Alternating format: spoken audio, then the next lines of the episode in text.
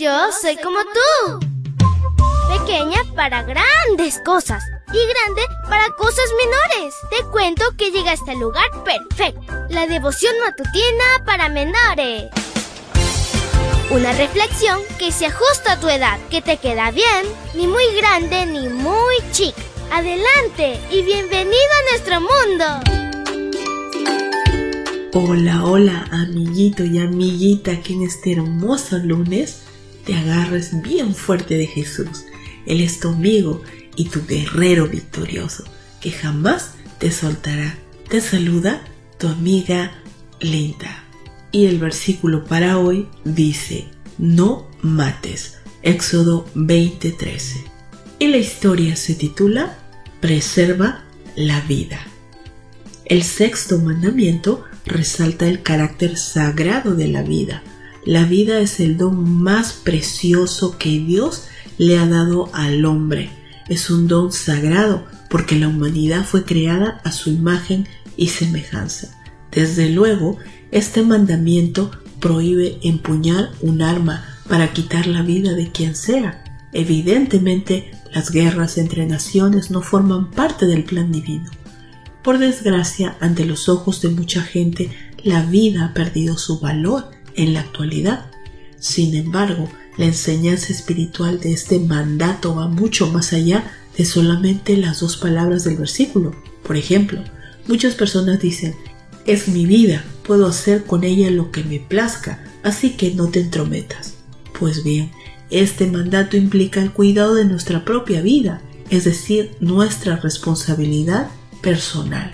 Muchos incurren en vicios y estilos de vida que paulatinamente van minando la fuerza por ende a la vida. Respetar la vida empieza primeramente por la nuestra y se manifiesta al comprometernos a practicar hábitos saludables que promuevan nuestro bienestar, así como el de nuestro entorno. Esto conlleva que comemos y bebemos lo que promoverá nuestra salud, así como dormir las horas apropiadas cada noche por otra parte, la transgresión de este mandamiento empieza en el corazón y tiene que ver con las emociones. Jesús dijo que estar enojados con otra persona es la antesala del asesinato. ¡Wow!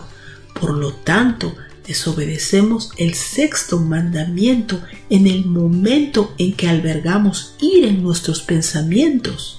Cualquiera que se enoje con su hermano será condenado al que insulte a su hermano lo juzgará la Junta Suprema y el que injurie gravedad a su hermano será merecedor del fuego del infierno. Mateo 5:22. Para el Señor no basta abstenerse de cometer un acto, sino lo que cuenta son las intenciones del corazón. ¿Tú le deseas el bien a tu compañero genuinamente? ¿Te alegras por sus éxitos? El apóstol Juan captó la enseñanza de Jesús y promovió el espíritu de la ley. Todo el que odia a su hermano es un asesino y ustedes saben que ningún asesino puede tener vida eterna en sí mismo. Primera de Juan 3:15. En conclusión, debemos erradicar de nuestros corazones el espíritu de destructivo y favorecer el respeto, la paz, la armonía, el amor y la cordialidad con quienes nos relacionamos. Querido Padre Celestial, perdónanos si te hemos ofendido con nuestros actos, nuestras palabras hacia otras personas o amiguitos o amiguitas. Ayúdanos Señor a perdonar y a ser perdonado. Toca nuestra mente, nuestro corazón, transforma nuestra vida y que podamos estar en paz contigo y con los demás. Te lo pedimos. En el nombre de Jesús. Amén y amén. Abrazo tototes de oso y nos vemos mañana para escuchar otra linda historia. Hasta luego. Hoy creciste un poco más. ¿Qué? Porque crecer en Cristo es mejor. La matutina de menores llegó por el tiempo y dedicación de Canaan Seventh Day Adventist Shores and Dear Ministry.